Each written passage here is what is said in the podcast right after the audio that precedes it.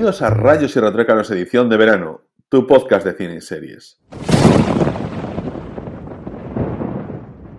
Bueno, Ana, tercera edición del podcast diario. Ya hemos tenido un podcast que en principio iba a durar una hora, luego que duró una hora y media, que se pasaba de hora y media, que bajamos, que hicimos especiales de dos horas, que luego bajamos a especiales semanales de 30 minutos eh, con la edición de verano, que luego fueron de 40, que luego fueron de 45, ahora nos venimos aquí a ediciones así de 10 minutitos.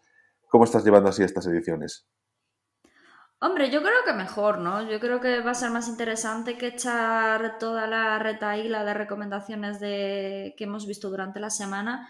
Y yo creo que tiene más sentido a nivel, a nivel diario por el hecho de que, de eso, de que diariamente la gente va a tener una peli para, para recomendada para, para ver, ¿no? Por la noche. De hecho, va a tener dos.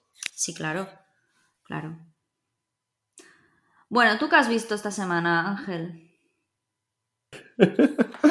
A ver, eh, esta semana, bueno, mira, mi recomendación de hoy, eh, dentro de las... Bueno, eh, también la vi la semana pasada, este fin de semana pasado, y es, hostia, está aquí mi perro saludando, les mando un saludo a mi perro Timón.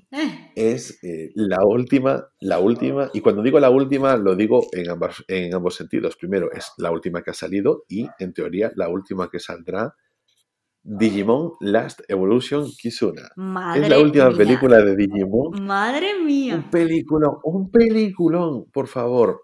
Esto también es otro ataque de nostalgia y este, este, este mal, ¿eh? porque este va directo al corazón.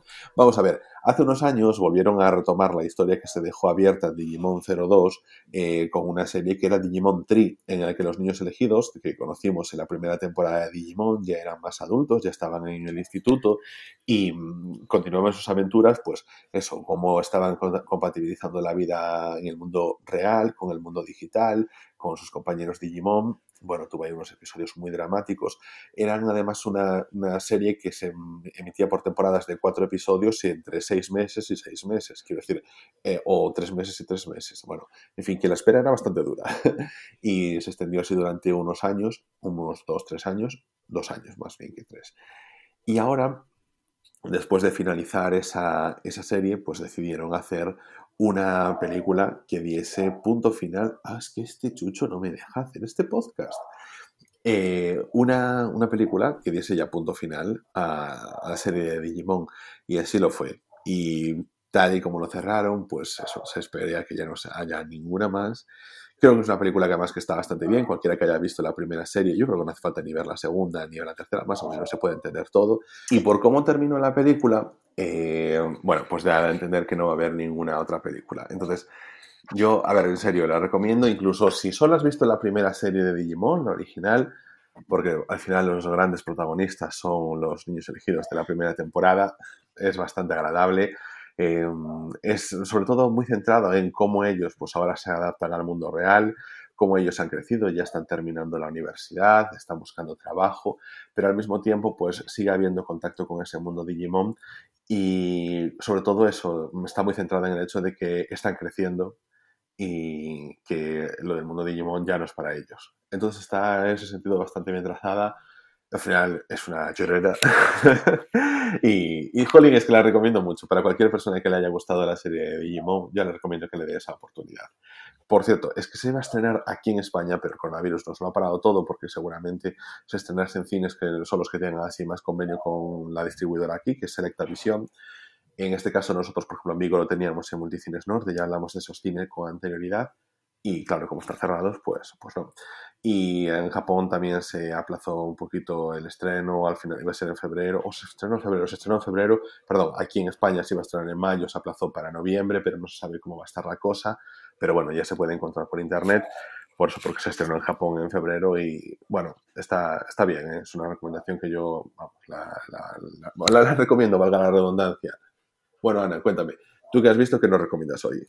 Vale, pues yo he visto la película, bueno, una peli independiente que, bueno, había visto algunas veces la carátula, había pasado por ella, pero que, bueno, que por la temática así de adolescente, romance, no me había decantado por verla nunca, pero esta vez sí que la he visto y es Aquí y Ahora, que es una película, pues eso, como ya he dicho, de cine independiente, de bajo presupuesto, y es una película de drama familiar con romance adolescente que... Y con Shailene Woodley, y esta era la película que sabía que habías visto. Ah, vale, vale, pues... Porque compartimos HBO y me salía ahí de primera, en plan, está viendo aquí ahora, y yo, de Shailene Woodley, que sabes que me gusta mucho. Sí, pues sale eh, Shailene Woodley, eh, súper jovencita, súper, súper jovencita, que yo la conocí en, en Big Little Lies. Y mm, y la verdad es que yo creo que ya apuntaba maneras, porque lo hace súper, súper, súper bien, o sea, en esta película. Y bueno, pues eso me... ¿sabes, dónde, ¿Sabes dónde sale Shailene Woodley antes que en Big Little Lies y que tú, yo creo que tú la viste? ¿En dónde? En la película Los Descendientes de George Clooney. Ah, sí, sí, sí que lo sabía, sí, sí, sí, sí que la vi, la vi en el cine aparte de esa película. Mm. Ay, ¿sabes qué? Ayer. Sabes, dónde, dónde, además sale? Pero esta ya sí que seguramente aquí sí que no la hayas visto. En The OC de Orange County. The OC. ¿La serie? ¿No conozco? La serie. Claro. Sí, que salía Adam Driver, ¿no? Eh, no salía Adam Brody. Adam Brody, joder, Adam Driver.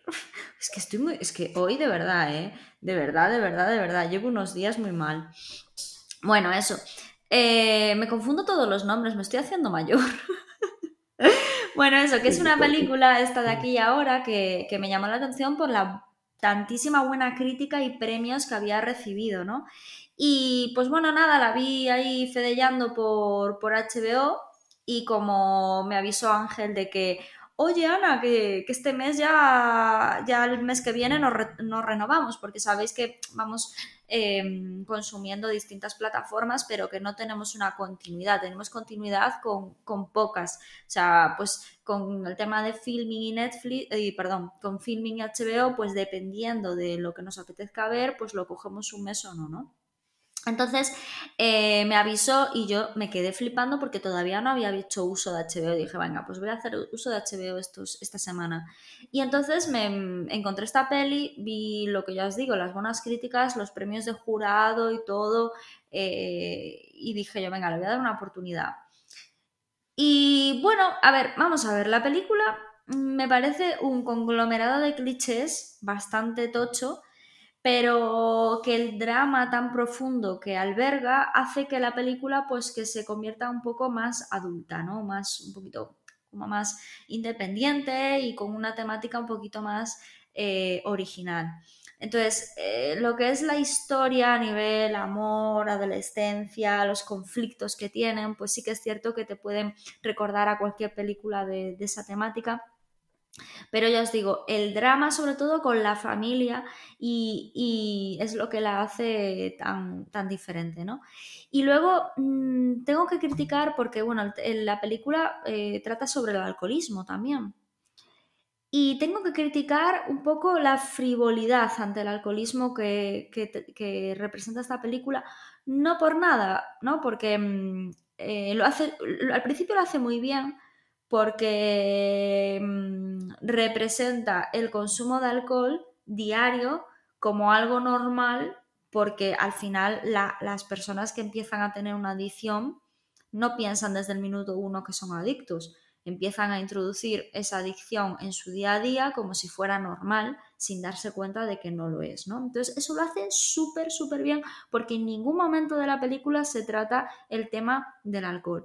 Pero hasta ahí os digo que está el problema, porque al final de la película, y bueno, ya esto ya tenéis que ver la peli, no, no os quiero hacer spoiler, pero al final de la película, cuando supuestamente, pues en, en toda película los conflictos se solucionan o eh, tienen un desenlace, ¿no? Aunque sea malo, eh, sigue sin mencionar ese tema como si no hubiera pasado y como si estuviera solucionado. Y ahí es el, para mí el problema todo el principio sin mencionar el problema del alcohol y sin hacer, sin indagar demasiado en el problema del alcohol, porque era una cosa que se ve que está empezando, porque es gente muy joven, eh, esa normalidad que se le da me parece muy realista, porque en realidad funciona así, una adicción, ¿no? Pero al final es lo que me pareció súper frío, como, vale, ya, termina la peli y tal y que cual, no vas a hacer no mencionar o decir algo, ala, pues como si todo ya estuviera solucionado o, no estuviera solucionado pero se deja así, a mí el, el, final de la película es lo que me dejó más chafada por el hecho de que me pareció muy apresurado y como un desenlace muy, muy rápido, muy eh, ir a lo fácil, muy ir a lo fácil, ¿sabes? Entonces eso fue lo que me dejó más tal. Yo creo que la peli está muy bien, es recomendable, sobre todo, como ya hemos dicho, por Shaley Woodley, que está súper guay. Pero eh, creo que, que, el hándicap de esta película es el final apresurado y quizás demasiado cliché. Bueno, pues aquí tenemos entonces las dos recomendaciones de hoy miércoles. Bueno, creo que por nuestra parte ya podemos dejarlo por aquí. Esto ha sido todo por hoy. Podéis decirnos cositas en nuestra cuenta oficial en Twitter, arroba rretruécanos y nos oímos mañana en otra edición de Radios y Retruécanos, el podcast.